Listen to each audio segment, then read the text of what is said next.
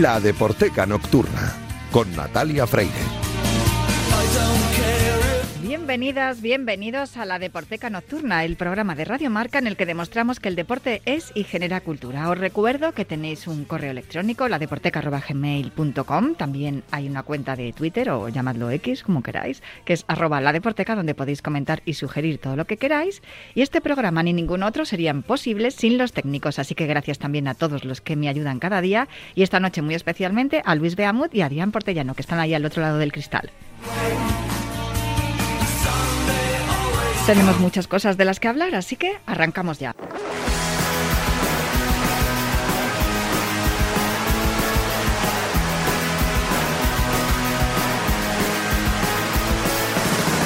me gusta que me guste el fútbol, pero ¿qué le voy a hacer? Venga Lopetegui, sonríe, Florentino paga bien, dando pena contra Holanda, casi casi rompo la pared colega con la mano me pide calma como cristiano. El maldito lo lo lo lo no soporto las canciones del mundial si Manolo pierde el bombo disgusto, disgusto nacional. No me creo que otro... Bueno, pues aquí estamos un viernes más, bueno, o, o, lunes, vete tú a saber cuándo estás escuchando este programa, porque para eso están los podcasts, para escuchar la Deporteca cuando te venga en gana, cuando te venga bien. Pero bueno, si estás escuchándolo ahora mismo en directo viernes por la noche, pues... Eh, otra noche más tengo por aquí a Julio Ruiz con su himno titular muy buenas, Julio. Hola, ¿qué tal? ¿Cómo estamos? ¿Cómo va ese podcast? ¿Todos los discos son grandes? Bien, estamos encantados porque esto capítulo a capítulo, claro, nada que ver con la Deporteca, que los episodios ya son más que centenarios, pero en breve vamos a llegar al episodio 100. Y entonces, el otro día hablando con mi compi técnico, que es eh, Carlos Sartrón, dije, vamos a hacer una cosa. En el episodio 100, por eso que es redondo, vamos a poner música que yo ponía al principio de mi disco grande en los años 70. O sea que por un día no voy a ser nada moderno, sino que le voy a enseñar a las nuevas generaciones lo que yo ponía hace 50 años. Y que era igual de bueno o mejor claro. que lo que escuchamos ahora. A ver, no, bueno, cada distinto. década, cada década tiene, hombre, ha habido, se han ido cruzando las músicas y lo que entonces el pop, el folk, el rock, el country, eh, no había todavía rap ni hip hop, luego ya se ha ido todo entremezclando porque es lógico, pasan las décadas y evidentemente todos los estilos se fusionan. Sí, y, y no hay nada encerrado como algunos eh, equipos que se encierran. Y... Sí, pero yo creo que fíjate, cuando he preparado esta pieza de hoy, he dicho, habrá gente que sepa lo que es el catenacho, porque esto es algo que se utilizaba por parte de los especialistas en deportes, en la prensa deportiva, en aquella época eh, de hace, pues eso, hace 50 o 60 años, que en el momento en que a nuestros equipos, digo a los de la Liga Española, le tocaba jugar contra un equipo italiano, decía, ¡buf! ¡Qué peligro el catenacho! Porque parecía que era sinónimo de que todos se colocaban debajo de. Eh, el, debajo del auto, se, lo del autobús, ¿no? Se colgaban del larguero. Era un estilo de, era un estilo de juego. Eh, amarrar bien atrás, a lo mejor hasta con seis o siete defendiendo y luego salir a la, a la contra y conseguir marcar eh, el equipo contrario. Y este aquí que hay alguien que forma parte, eh, no sé por qué hace tiempo que están parados, quiere decir que no hay nada nuevo, del grupo Catenaccio, que así se llama, desde tierras cordobesas, que bueno, que parece ser que es, bueno, parece ser que es colaborador en otra en otra emisora desde el punto de vista deportivo y que también escribe y que yo he tenido alguna que otra discusión con él en el contemporánea discusión desde luego a veces agria, ¿no? Hablando de fútbol, porque él cogea de un pie y yo cogeo de otro distinto. Me estoy refiriendo a Antonia Gredano, un saludo si nos está escuchando, que junto a David Molina, cuando se acabó una banda llamada The Nev, una banda además muy bonita, sí, sí, que además con ese nombre de Nev era el apellido de Catherine de... Deneuve. Bueno, una de las... Que a mí mi, mi, mi, maestra de interpretación cuando yo era joven me, una vez me dijo que me parecía mucho a ella, que, que, que la había recordado a ella, ¡ay, qué bonito! Una de las grandes actrices... Físicamente, bueno, no como actriz. Sí, una, bueno, una de las, como esto va de, de, deporte y música, no de cine y música, pues nada. Hablamos de ese grupo llamado eh, Catenacho, que eh, hubo un primer EP con tres canciones en 2013 llamado Balas Perdidas, que yo en principio había elegido una canción que se llamaba Bárbara, que tiene que ver con un amor que no hay quien se lo quite de encima, pero resulta que cuando uno hace la búsqueda para hacer los deberes y que suene aquí, pues tú me dijiste, Julio, si no te importa, te voy a cambiar la canción, voy a poner los polos opuestos, que además me gusta mucho. Y bueno, donde hay patrón no manda marinero. O sea que en vez de Bárbara, los polos opuestos, da igual que da lo mismo, porque la cosa era poner a un grupo que se llama Catenacho. Se atraigan, cada imán siempre tiene enfrentadas dos caras que se acuestan cuando la otra se levanta, que se espantan si la una habla en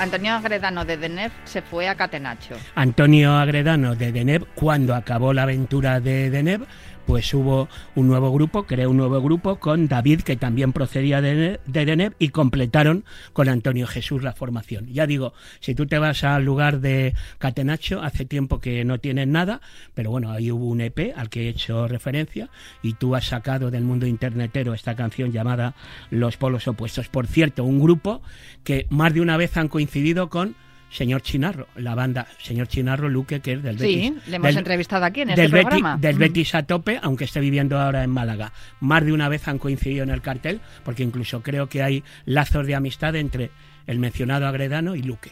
Los dos, además, son eh, autores de libros del CAO, del- de esa misma colección de Hooligans Ilustrados, del- de la cual tú también eres autor. No, me hace ilusión porque de vez en cuando me mandan eh, pues lo que he vendido en el año, digo, pues todavía se sigue vendiendo. Pues sí, claro que yo lo tengo. Ya, ya, ya, ya, pero bueno. Lo que no sé si lo tengo dedicado, te lo tengo que traer un Ah, día bueno, para pues que me nada. lo dediques. Será por dedicatoria. Lo, lo revisaré, porque igual sí, ¿eh? porque yo soy muy de pedir. Bueno. A ver, ven más triste pedir que robar. Bueno. Hay que pedir. Pedid y se os dará, dijo el señor que me enrollo. Que estamos hablando de grupos con nombres que tienen alguna, alguna relación con el fútbol, porque hemos escuchado a Catenacho y ahora me has traído a otro que se llama Orsay. Claro, porque en aquella época, cuando la gente no estaba muy puesta en idiomas, pues offside se castellanizaba como orside, Sí. con R y con Y. Y este aquí, bueno, el orside que ya sabe, o el offside que ya sabemos que ahora vemos cualquier partido de fútbol y, eh, que me han trazado la línea mal, mira, si es que no está paralela y tal. Eh, el bar que avisa, mira, espera, una uña, un, un pie, el codo. Bueno, pues eh, jugadores del Athletic crearon un grupo que yo creo que alguna vez seguirán eh, tocando porque lo que está sonando es de 2022, o sea, de hace año y medio. Seis jugadores del Athletic pues eh, hacen eh, un homenaje con el título de la canción al jugador que debuta y se retira en el mismo equipo, lo llamado pues One Club Men, o sea, un hombre, oh, perdón, sí, hombre de un único equipo. Y ahí están Villalibre, que ya sabes que se ha hecho famoso Sí. tocando la trompeta, está De Marcos, está Valenciaga, está Vesga, Dani García y Lecue. Y no te creas que la cosa ha quedado solo en que, bueno, esto es una gracia, no, no.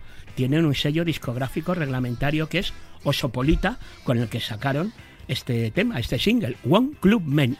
Offside, no, Orside. Pero qué fantasía es esta, vamos a escucharla.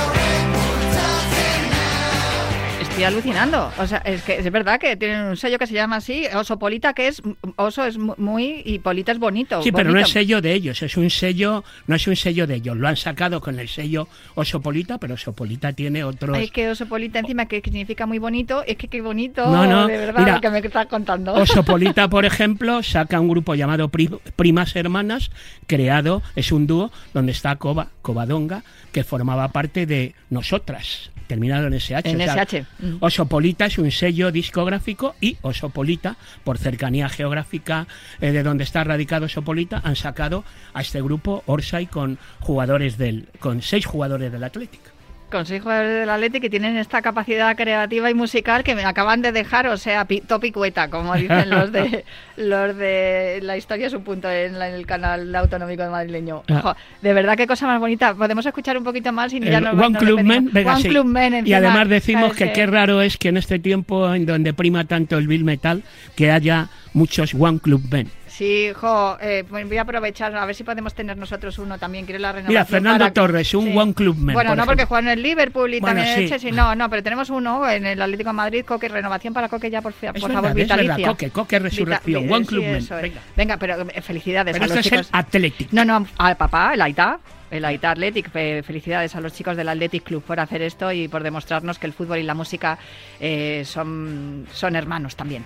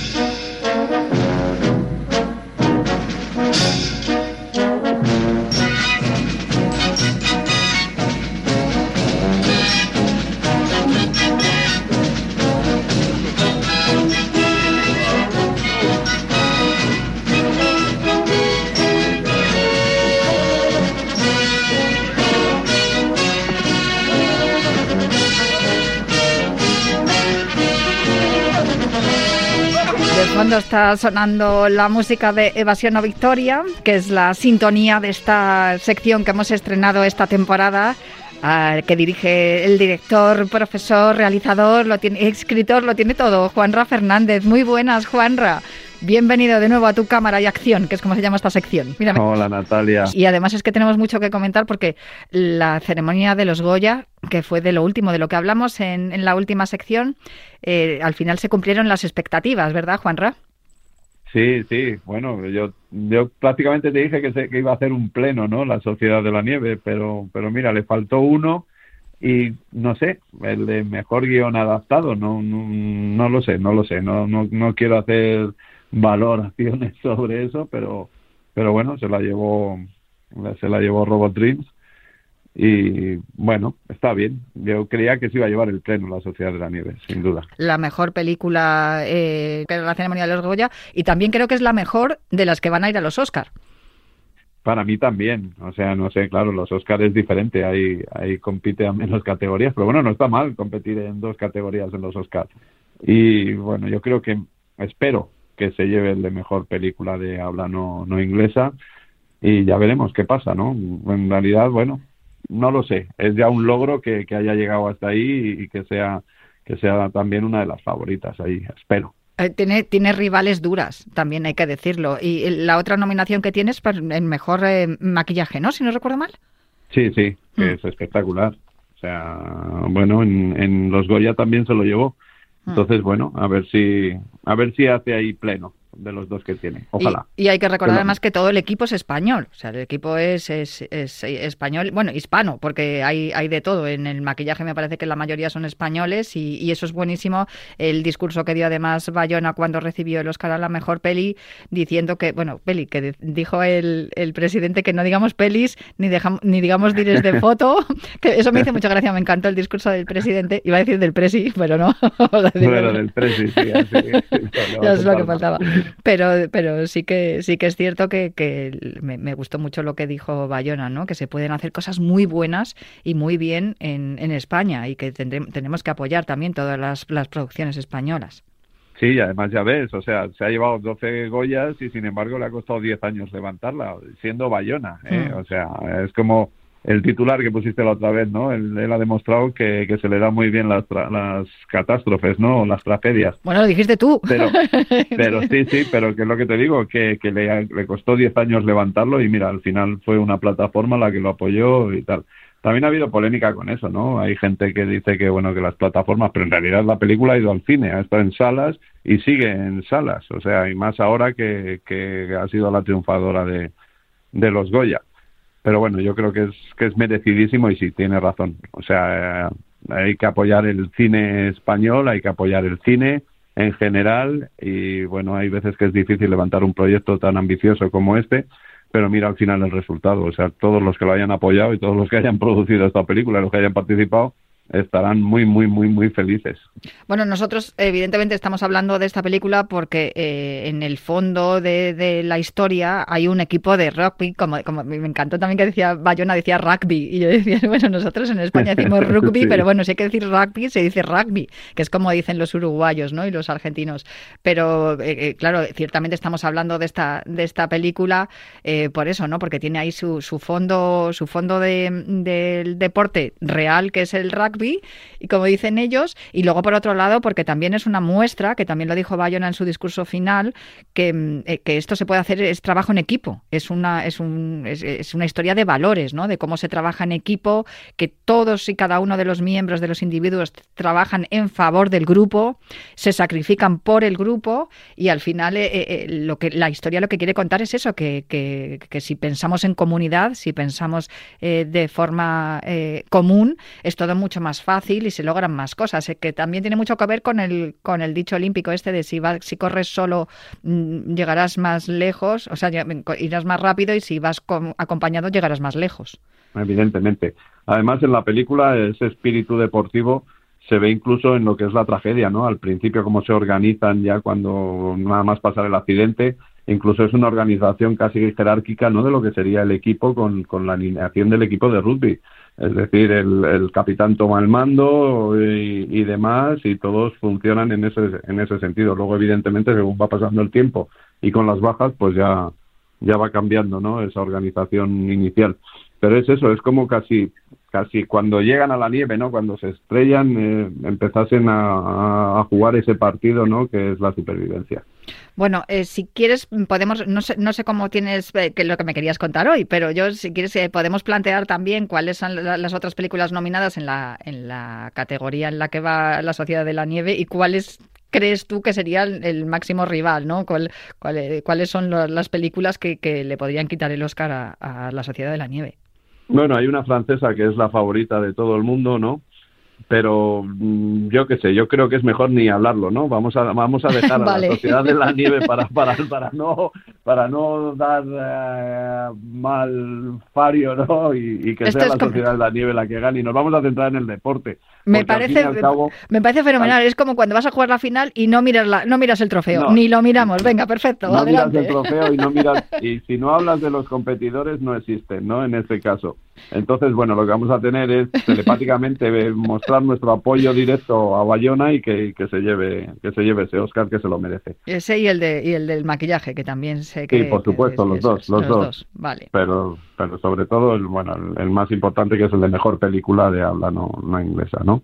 Sí, bueno, pues... los dos son importantes, perdón, o sea, los dos son Oscar al fin y al cabo, Ya ¿no? te digo. Y bueno, bueno y, y, también Robot Dreams, pues que también se venga ¿Sí? con el Oscar. Ojalá. Que ahí no hay deporte, pero desde luego es española y por supuesto que tenemos que ir con los nuestros. Claro pero sí. es una competición que al fin y al cabo es sí, deportiva, ¿no? Pues... Y están compitiendo por, por, por eso, por un Oscar. Correcto. Y bueno, podemos. Perdona que te voy a hacer una salvedad, que un, un, un, paréntesis con respecto a la ceremonia de los Goya. El, el Goya al mejor documental corto se lo lleva el documental de Mabel Lozano. Eh, creo que se, no se habla lo suficiente de esa mm, misión para la que ha nacido esta directora, también ha sido actriz, no sé si la conoces personalmente a Mabel Lozano, pero a mí déjame que, que de verdad que haga un alegato por, por, todo lo que ella hace a través del cine para, contar esas historias de la esclavitud que aún persiste en el siglo XXI, que es la prostitución y la trata. Sí, además me parece maravilloso que se lo vuelva a llevar porque ya es el segundo, ya sí. lo sabes, ¿no? Por, por sí. su faceta de documentalista. Bueno, no la conozco personalmente, pero tenemos en común que compartimos la región. Los dos somos castellano-manchegos y tenemos, tenemos varios vínculos en común, ¿no? Sobre todo dentro del mundo del cine. Y me imagino que alguna vez coincidiremos y podré, podré darle la enhorabuena en persona. Seguro Ojalá. que si coincidís igual sale algo bueno porque además es que yo tuve la posibilidad de la oportunidad de entrevistarla precisamente en, en, las jornadas de cultura en rojo y blanco y ahí fue cuando descubrí su trabajo porque yo sabía que ella era aficionada al Atlético de Madrid pero ignoraba ese compromiso que ella tiene para acabar con, con esta con esta mm, esclavitud que, que, persiste como te digo en el siglo XXI y ya ya te dejo. Venga ya me callo Bueno, pues este año, aparte de la Sociedad de la Nieve, que, evidentemente desde el punto de vista del tema deportivo, ya lo has dicho, está el rugby, pues también está Niyad o la película que, es la única que yo creo que, que trata el tema del deporte, ¿no? Al margen de la Sociedad de la Nieve, que es la protagonizada por Johnny, Jodie Foster y Annette Bening. La- no sé si la has visto. La he visto. Es, es Es que además el- es una historia real y, es, sí, claro, y es la- historia de Diana, Sí. de Diana Niyad. Sí, que es el, el Niyad, que es el, el nombre de la, de la nadadora, ¿no? Que, que, consigue, de nadadora de aguas, de aguas bravas, ¿no? De aguas abiertas. Es, es una pasada Claro, ella, la peli. ella tiene el récord mundial de resistencia. Además, la película está muy bien planteada porque empieza como un poco documental, ¿no? Mostrándonos imágenes reales de, de Diana. Empieza y Diana. termina, empieza y termina, sí, Sí, que es, sí, es algo que a mí me ha parecido siempre eh, eh, extraordinario en el sentido de que, eh, tú estás viendo la película y estás viendo actrices interpretando personajes, pero claro, tanto al principio como al final te ponen las imágenes reales de lo que acabas de ver o de lo que vas a ver y es ahí cuando eh, la historia mm, adquiere otra dimensión, en el- porque claro, te das cuenta de lo que acabas de ver sucedió. Y sucedió de Sí, esa manera. Y estás viendo eh, partes eh, más íntimas de la historia que no se ven a través de, de los documentos periodísticos, pero al mostrar esa documentación periodística de los reportajes que se hicieron en torno a las aventuras de, de esta nadadora, pues es como que se confirma que lo que acabas de ver es absolutamente real y se me ponen los pelos de punta solo de decirlo. Es una pasada la peli. Bueno, hay, hay, veces que, bueno, en la mayoría de los biopic al final siempre te suelen... es la curiosidad, ¿no? Que, que, nos, que nos despierta. Tú, cuando ves una película, sobre todo si es un biopic, pues si no lo conocías, ¿no? Necesitas ver quién eran los rostros reales, ¿no? Y yo creo que en esta está muy bien planteado, como tú dices, o sea, con, ese, con esas imágenes reales, no solamente las fotografías que te suelen poner al final, sino empezar con ella y terminar con ella es, es bastante interesante. En las dos eh, compiten tanto Jodie Foster como Annette Sí. Bening como mejor, mejor actriz. Sí, es que justo mejor actriz de reparto está Jodie Foster. Y Annette Bening como mejor actriz protagonista. Es que vaya O sea, dos. Sí, Vaya sí, dos. se Jodie. Foster interpreta a la amiga y entrenadora del personaje de Niat, que lo interpreta Ned Penning, que está fantástica y que además también es un poco alegato por la para la edad, ¿no? Sí, que- justo, tenía 64 años Sí. cuando, cuando hizo esto, ¿no? Nadar desde Cuba hasta Florida. Es una brutalidad su historia, porque además es que cuando no sé si quieres hacer un breve resumen para que la gente lo vea. Vea la. Bueno, yo pues, más o menos ya lo tenemos hecho, ¿no? Es eso, simplemente es el volver a nadar, ¿no? Esta, esta mujer que se había retirado de la natación, ¿no? Que, y es, es lo, nos volvemos a encontrar con el mismo tema, ¿no? Tan recurrente, ¿no? En las películas de deporte, que es la superación, ¿no? La autosuperación. Y volver a nadar y vuelve otra vez a su club de natación y se vuelve a poner otra vez en forma porque quiere, quiere batir ese récord, ¿no? Sí. Entonces, bueno, a mí me parece que desde ese punto de vista es muy interesante. Están muy bien las dos. Yo no sé si a ti te gusta alguna más que otra, pero yo creo que, bueno, en este caso, claro, es que hay, hay muchas dignas competidoras, ¿no? Porque Emma Stone se, probablemente sea la, la favorita, ¿no? En, en mejor actriz protagonista. En pobres Pero, criaturas. Mm. Sí, sí, pero pero yo creo que se lo va a llevar a Bening. No lo sé, ¿eh? no lo sé. No, aquí no me atrevo tanto como en los Goya a hacer una quiniela porque los americanos son más más imprevisi- imprevisibles, ¿no? Y- Lo que sí que está claro es que les gusta mucho las historias de superación y yo Por creo que Annette Bening está brutal y sobre todo lo que estamos hablando, que es que no estamos hablando de una jovencita, eh, estamos hablando de una señora de sesenta y tantos años que, de- que decide que decide ponerse a prueba y que, que no es lo suficientemente mayor como para irse ya a, a hacer calceta. eh, que me parece para retirarse ya Sí. lo que quiere es, es cruzar ¿no? el, el, el estrecho. Bueno, pues pues ahí está, que vean la, que vean que los radioyentes vean la película y la disfruten, no lo sé, si estaría bien que la viesen antes de la gala y así ya saben si, si se lo merece o no. La están, la están poniendo por Netflix, por cierto, por si no, yo creo que Sí, es, por, es por efectivamente, Netflix, ¿no? es- Está en Netflix, sí, justo. Igual que la Sociedad de la Nieve, pues maravillosas. Fíjate, yo que renegaba mucho las plataformas porque yo soy muy de ir al cine. Me he pasado toda mi vida yendo además a la filmoteca a ver películas raras, porque así es una. Y, y ahora la verdad es que reconozco que muchas veces cuando no hay tiempo, no hay posibilidad y sí que tienes la necesidad de, de ver este tipo de películas, pues mira, las plataformas lo pones ahí, en- lo puedes ver hasta en el iPad, pero claro, no es lo mismo verlo en el cine que verlo en una pantallita. No tiene nada que ver. No, no, no, sin duda. y verlo en la pantalla, bueno, siempre merece la pena. Sobre todo, y volvemos otra vez a nuestra sociedad de la nieve, que es, es para disfrutar la, la- la espectacularidad, ¿no? En la pantalla grande. Y ojalá, ojalá ganen y puedan subirse como se subieron en, en, en los Goya todos a recoger, a recoger ese Oscar, porque así sí tendríamos deportistas en el escenario, ¿no? En, en lo que es la gala. Porque de otra forma, ¿no? Porque si gana Niat, pues ni Annette Bening ni Jodie Foster son deportistas en sí. Que ha habido deportistas que se han subido a recoger el Oscar, eso ya lo sabes. Bueno, de hecho hablabais ya el año pasado tuvimos como nominada a Leslie Patterson que no lo recogió, Mm. ¿No? Porque no fue uno de los Oscar que se llevó sin novedad en el frente, pero sí hemos tenido, pues, bueno, a Kobe, a Kobe Bryant, ¿no? Que recogió el Oscar por el corto documental ese que hizo. Sí, que era de, O- era, era de animación. Mm. Sí, efectivamente. Arnold Schwarzenegger, que es un personaje curioso, pero también se le podría considerar como, como atleta, ¿no? por, por, por la época en la que fue fisiculturista, ¿no? Físico-culturista, que es Sí. una palabra difícil de decir. Sí, pero Y- es cierto que competía y todo. Bueno, igu- igual Sí, que, el, el actor que, que ha hecho toda la vida de, de Tarzán, que también era nadador. Claro, Johnny Bismuller, Eso es. efectivamente. Mm. Y bueno, estas cositas, Rourke, estas, bueno, es verdad, Mickey Rock también, porque cuando hizo el luchador, ¿no? efectivamente recogió el Oscar. Mm, Y Mickey Rourke, pues también sabemos que, que tuvo una etapa de deportista, ¿no? Sí. porque era boxeador, exboxeador, ¿no? Además, el boxeo siempre ha sido como, como el, la- el gran tema, ¿no? El gran deporte que, que más Oscar ha recogido en la historia, yo creo. Mira, ya puedes Sí. ir apuntando temas para las próximas eh, secciones que tengamos, porque ¿cuántos eh, actores han sido deportistas y cuántos eh, eh, eh, de- act- han sido cuántos actores luego se han vuelto deportistas? Porque a lo mejor han encontrado en el deporte después de interpretar un Sí, personaje. han, se han ido después de la Sí. interpretación, Sí.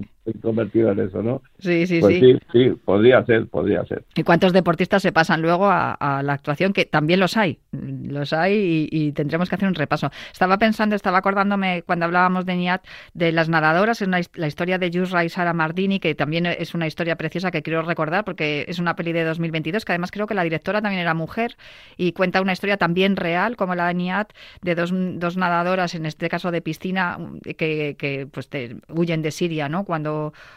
cuando empieza la guerra y, y, claro, lo que intentan es clasificarse para los Juegos Olímpicos, que es en lo que estaban, y al final acaban compitiendo con el equipo de refugiados. Es una historia que también hay documentales eh, periodísticos que cuentan la historia. A mí me encanta que Hollywood y el cine en general encuentre eh, un filón de historias dramáticas para luego trasladar a las películas de que, se convierten, que se dramatizan, ¿no? No siempre son, pues eso, biopics o que no exactamente es eso, que se convierten en una obra de ficción, una historia real y, y me encanta que hagáis eso. Yo no sé si tienes tú alguna en la Sí, cabeza. Bueno, hay... Digo para hay- rodarla tú, digo. Ojalá, ojalá, ¿eh? Ojalá. Pues vamos, historias, historias hay, ¿eh? Yo ahora mismo estoy trabajando en algún biopic, pero no son, no son sobre el deporte, pero, pero sin duda habrá. Mm, Juanra, no sé si me tienes que decir algo más porque nos queda un minuto. Bueno, pues nada, ¿no? Podríamos haber hablado más de volver otra vez a hablar de boxeo, lo que sea, con, con los Oscars, que también han sido los ganadores, pero no, incluso, bueno, simplemente quería hacer alusión a otro biopic también protagonizado por una mujer que, que se llevó el Oscar en su día, que es Yo, Tonia. Ah, es verdad, joder, qué peliculón. También. Esta historia, es, esta historia es un poco Mm. más oscura, ¿no? Pero, Sí, pero, está muy bien Margot Robbie en ese personaje y es la historia también de Juegos Olímpicos de, de invierno, la de la patinadora eh, Tonya Harding, que vamos, se, se Sí. convirtió en la villana de América. Fíjate qué pasada. Pues sí, sí, sí. Eh, mira, vamos a...